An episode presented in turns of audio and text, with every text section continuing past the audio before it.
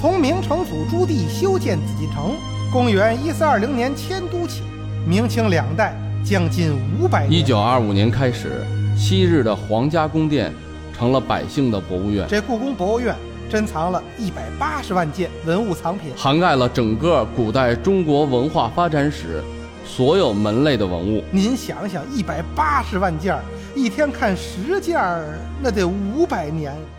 你可以向天再借五百年呐！我是徐德亮，我是何鑫，今天咱们说的这个节目就是收藏紫禁城。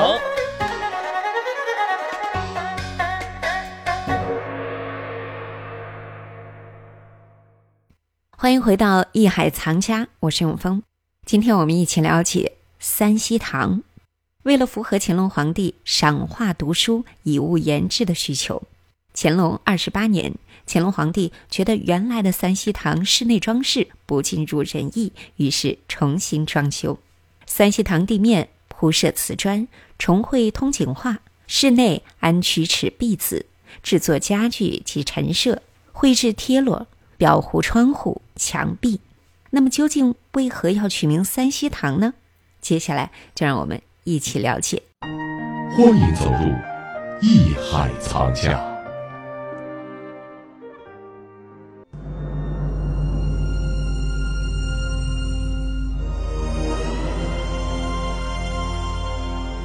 三希堂位于故宫养心殿的西暖阁，原名温室，后改为三希堂。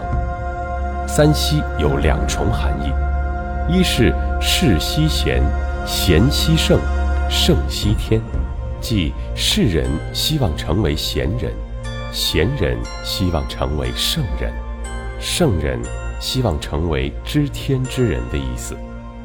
三惜是鼓励自己不懈地追求，勤奋自勉。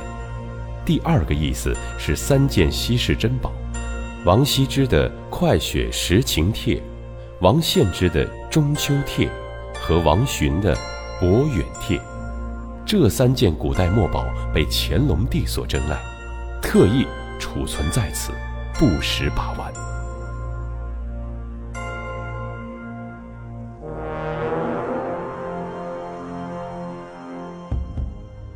就是我们凡是喜欢书法呀、爱好书法的，就也油然而生亲近感。油然而生的敬意。嗯虽然这个其中有一期不在咱们北京故宫啊，嗯但它也是在故宫嗯啊，在台北。但是不管怎么样，很有幸啊，这三件还都是现在保存下来。不过呢，就是说起来这个这三希啊，特别巧，我看了一个节目，我去外地，其中的一位藏友居然王献之的《中秋帖》拿出来了。拿出来以后说什么？那个老先生一看，哟，您这是什么呀？我这是王献之的《中秋帖》，怎么在您这儿啊？当时字幕就打出来了，是藏在故宫。嗯，不在我这儿，为什么？很有道理。老先生也做功课了，说的这个没有王羲之的这个真迹，现在是不是说对？是现在传世确实没有王羲之、王献之的二王的真迹，没有。他说这个据说是米芾磨的，对，米芾，我这件是真迹，为什么？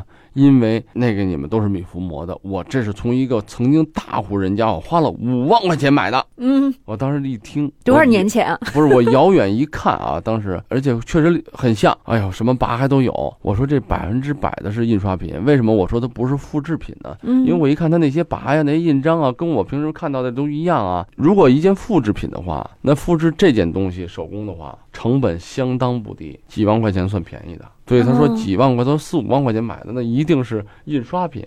我就脱口而出我说印刷的，没成想我们这个电视的专家拿出了一个放大镜，说嗯这是五十倍的放大镜，老先生您自己看一下，屏幕就照了一看，好。里面还有各色的彩点儿，因为咱们大家都知道，啊嗯，如果要是跟我印刷，墨，对吧？墨在纤维上留下的痕迹，不管放大多少倍，它一定是黑的。嗯那个纤维不管怎么混乱，它一定是纤维，对吧？嗯可是您这都是彩色的各种点儿，那就说明是机器的这种电喷点儿。别看咱们肉眼看到的是黑的，但实际上在机器中它是各种颜色的混合嘛。嗯，呃，你要放大很多倍，它就能看到各种彩色点儿。就和咱们数码和这个胶片是一不样一的。样的。嗯呃，不都不能这么比，就是一个是真迹，你拿笔写的这个纸上的，跟你印在纸上总是能看出来的。嗯，所以直接跟老先生说：“您看您这件工艺品，反正几万块钱，您觉得值呢也好，就留着摆吧。这不就是气人吗？这不就是？”从这个小故事上，我就想跟大家说啊，你说做没做功课？做功课了，真做功课没？真做功课。嗯历代多少的藏家、艺术家、鉴赏家，董其章啊，什么等等，不管是咱们说明的，不管是清的等等这些，包括皇宫大内，嗯都希望能得到这个只字片字的这个二王的真迹都都没有，您这儿就直接有一本真迹，就这种常识性的问题，我觉得怎么也应该去考虑一下、了解一下。几万块钱，价值连城啊！刚才咱们讲的啊，这里面德亮可能他对这个《快雪时晴》啊，因为他正好这两天刚才跟我们聊天的时候，他说他正好在临《嗯快雪时晴》啊，什么中秋啊啊，不不不，不是正好在临，啊是曾经是一直都在临，哦哦哦哦，已经临了有二十多年了吧？啊，一共他现在刚二十八岁，三岁跟二零，那个时候真正叫做涂鸦。哎，嗯林的感觉怎么样？对啊，像咱们听听德亮的非心常得，好，嗯非常非常好。就是刚才何老师提到这个“天下第一行书”，这个《兰亭序》，《兰亭序》有很多种说法，就是他什么时候写的。那么最让人惊诧的一种是三十三岁写的，《快雪时晴》呢没有具体的，因为它帖上没有没没有对对时间嘛，嗯它很短嘛，很短的几句话，很有可能这只是一个手札是吧？嗯嗯就是就是其实就是便条儿，便签儿吧，哎咱们就是写的一个连就是信都不算，就是一对对便对条儿。嗯嗯很有可能就是他三四十岁时候写的。那我们现在看这么好那么好，那怎么办呢？ 就是吧？嗯，千载之下，让我们还是这喟然叹矣啊！别忘了什么问题呢？就是咱们现在说的看到的二王的这个啊，嗯就咱们说二王一般就是一支和县志父子俩，嗯还都是临本嗯，摹本，还没有真迹。就是咱们实话说，是下真迹一等的，那是谁的临本摹本呢？这个东西就是有待研究啊。临本还能看出来一些，包括你说当时唐代啊、颜柳赵啊等等啊，那些太宗时期的这些大臣们、书法家都临过。对大臣们的赏赐是什么？就是我给你一本真迹，我现在给你这个王羲之这一段这东西，你去临，这是对你的赏赐，这就是最让你高去临奖励呃就奖励了。嗯我把我的心爱的东西能让你临，因为我说明什么？说明你颜真卿的书法我认可，嗯，嗯说明你欧阳询的认我认可，说明你这个虞世南的我认可。嗯那这就是很高的荣誉了。所以他那时候临本是传的很，但临本你还能看出一些端倪。但冯承素的这个摹本，这双钩摹本就很难很难看出来。对，啊，其实就跟印的一样，等就于连就是那个笔中间有小叉儿啊，所以说他的这种双钩摹本，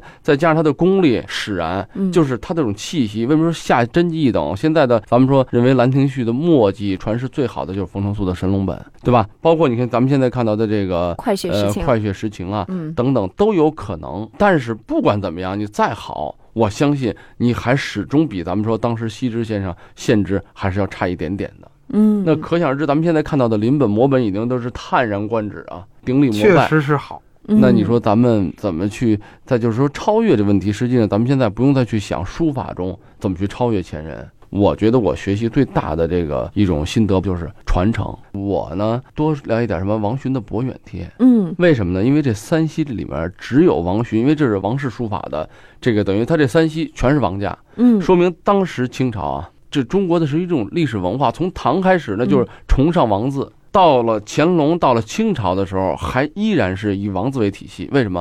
王羲之的书法虽然咱们说在艺术界啊有争论，但是王字最集中体现了一种儒家文化的一种思想感情。嗯不绵不硬，不伤不中啊，就是中国的艺术的人文思想啊在里面有它的这种柔软的感觉、柔美的东西，同时里面又有一种鼓励的嗯一种文人的所谓一种内在的精神张力在里头，所以这种东西既不外露，不张扬。同时呢，它又有这种秀外慧中的感觉。你看，包括说乾隆字，嗯，当然乾隆的书法以后咱们会再去聊聊啊，他的艺术成就。今天咱们就重点就是说这三溪里面啊，你看这里面唯一我们现在认为能说是这个东晋书法、啊、王洵的这个《博远帖》，学术界认为这是真迹，嗯那就是东晋的真迹为数不多的。这其中，尤其是在王氏家族里面，他是这个羲之的侄子嘛，这就是更重要的一点。嗯法书的知道陆机的平复帖，那是中国最早的第一法书，而王洵的博远帖是中国上地位最高的一位，就是真迹啊。嗯咱们不说的名头，说的是真迹里面最有名的一个。这里是《艺海藏家》。魏晋书法以其强烈的书写性一直为人称道。但是由于年代久远，当时名人的书迹流传到今天的已属凤毛麟角，名气大者如钟繇、王羲之等真迹均已不传。但庆幸的是，王洵的行书真迹《博远帖》却经历千余年保存到了现在，使得我们能够清晰地感受到魏晋时期书法的潇洒风流。王洵的《博远帖》到底经历了怎样的辗转，才回归故宫博物院的呢？好，稍后回来，让我们一起了解。这里是《艺海藏家》，我是永峰，咱们待会儿见。